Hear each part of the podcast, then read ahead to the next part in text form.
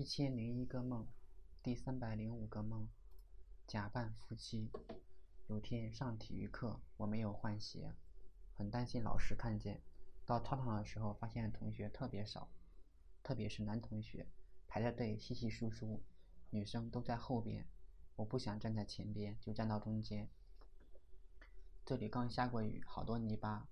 老师教我们跑步，我跑了出去，但是感觉是光脚。回头一看，鞋子还在泥巴地里边。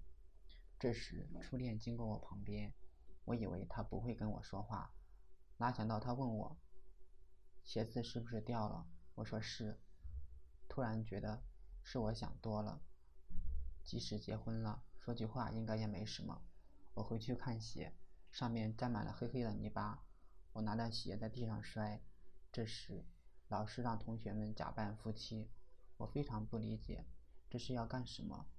现在只有我一个，谁跟我假扮夫妻呢？